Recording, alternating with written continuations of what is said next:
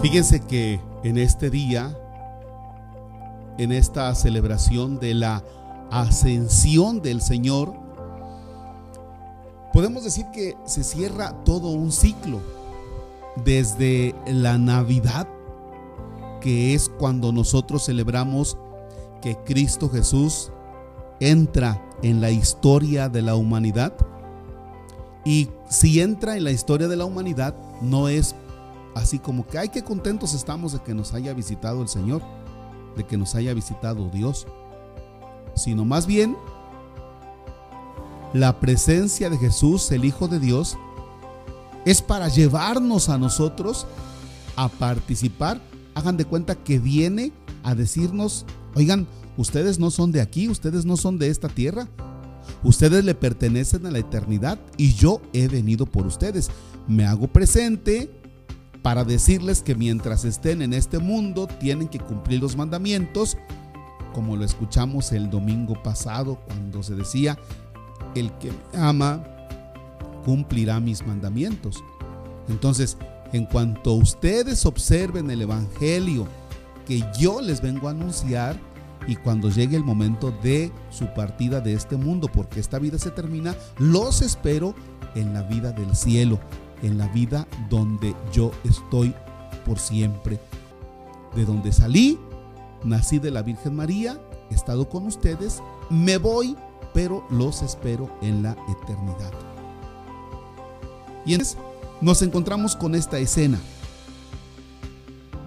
Después de la resurrección del Señor, pasaron 40 días, 40 días pasan, y entonces el Señor Jesús a los ojos de los discípulos se elevó al cielo. Primera escena. Los discípulos cuando ven a Jesús se postraron. Recordemos que los pastores van a adorar al Señor. Recordemos que los magos van y se postran reconociendo su divinidad. Y ahora los discípulos también reconocen la divinidad. Por eso se postraron. Cuando Jesús está ya por irse, les encomienda a los discípulos una tarea. Ustedes son encargados de anunciar a los demás el reino de Dios. Vayan pues y hagan discípulos a todos los pueblos bautizándolos. Vayan y háganlos discípulos, es decir, seguidores de Jesús. Desde luego que aquí, fíjense, conecta muy bien. Cuando yo te envío, o sea, vayan y hagan discípulos, es decir, yo voy y te cuento. Se trata de una comunicación. Yo voy y te cuento mi experiencia. Se trata de una comunicación. Entonces, los discípulos en el tiempo de Jesús comunican el Evangelio de acuerdo a sus necesidades y también de acuerdo a sus posibilidades. De acuerdo a sus necesidades. Bueno, las personas necesitaban del anuncio del reino tener otro panorama de la vida, como hasta nuestro tiempo. Las personas necesitan que se les anuncie el Evangelio. Se nota una necesidad en las personas, se nota una necesidad en los adultos, se nota una necesidad en los jóvenes, en los niños, en los ancianos. Se nota la necesidad.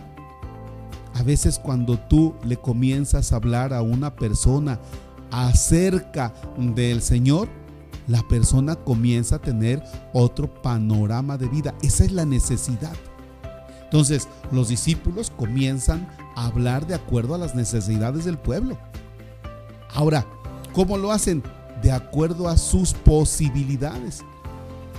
Bueno, pues la palabra anunciada a través de la boca. Fíjense, anuncio a través de la boca a los que se reúnen en torno a mí o voy a buscar a los otros.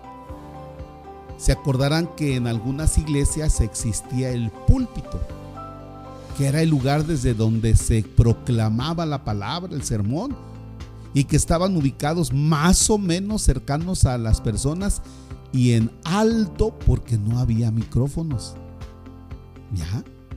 Bien, después vienen los micrófonos. Bien, después viene la radio, después viene la televisión. Ahora nos encontramos a través de Facebook, estamos a través de YouTube, estamos a través de Spotify, estamos...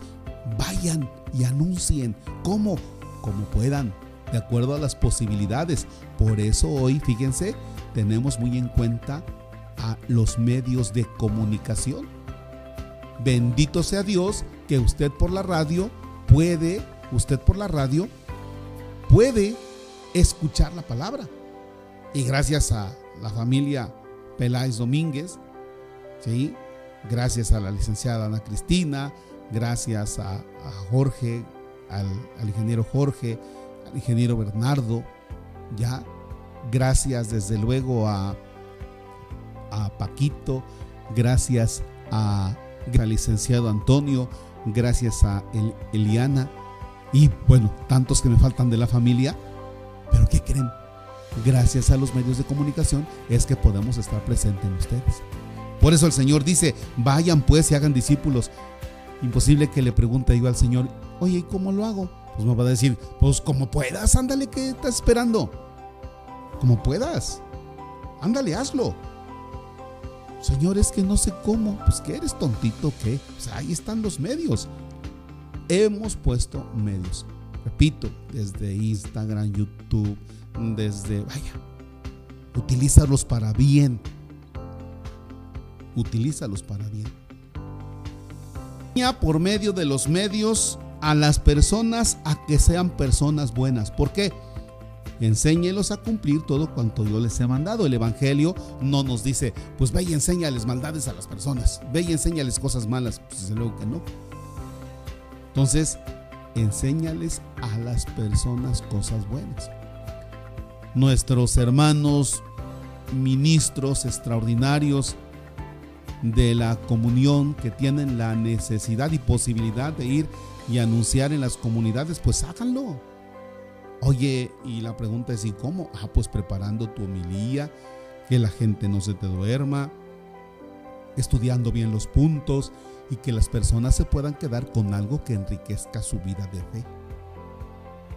Y punto, el 4 que yo estoy con ustedes todos los días hasta el fin del mundo. Claridad sobre esto.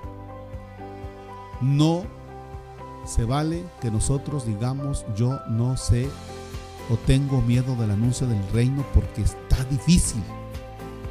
Tengo miedo de anunciar el reino porque, hombre, es un mundo muy difícil. Dios, el Señor Jesús, verdadero Dios, verdadero hombre, nos dice, yo estoy con ustedes, no le hagas al cuento. Este proyecto es mío, este proyecto no es tuyo. Tú ve y anuncia a yo te mande. Oye Señor, pero me pueden hacer esto. Yo estoy contigo. Por eso también cuando escuchamos habladurías en contra de la iglesia y cosas de esas, miren pues a chillidos de cochino, oídos de carnicero, o como dicen por ahí también a palabras de borracho, eh, oídos de cantinero. O sea, no hagas caso. El Señor está contigo todos los días, ahí permanece defendiéndonos del embate del enemigo, porque al enemigo no le conviene que anunciemos el reino de Dios, que es justicia, paz, verdad. Bien, ahí tienen estos cuatro puntos. Eh, a quienes tienen su texto de la Sagrada Escritura, es Mateo capítulo 28 versículos del 16 al 20 y sacamos cuatro puntos.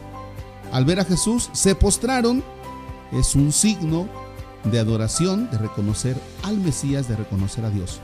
Segundo punto, vayan pues y hagan discípulos, vayan. ¿Cómo? Como puedas. Tercer punto, enséñeles a cumplir lo que yo les he mandado, es decir, que sean personas buenas, santos. Y cuarto punto, yo estoy con ustedes todos los días hasta el fin del mundo. Así es que no hay que temer. Que así sea.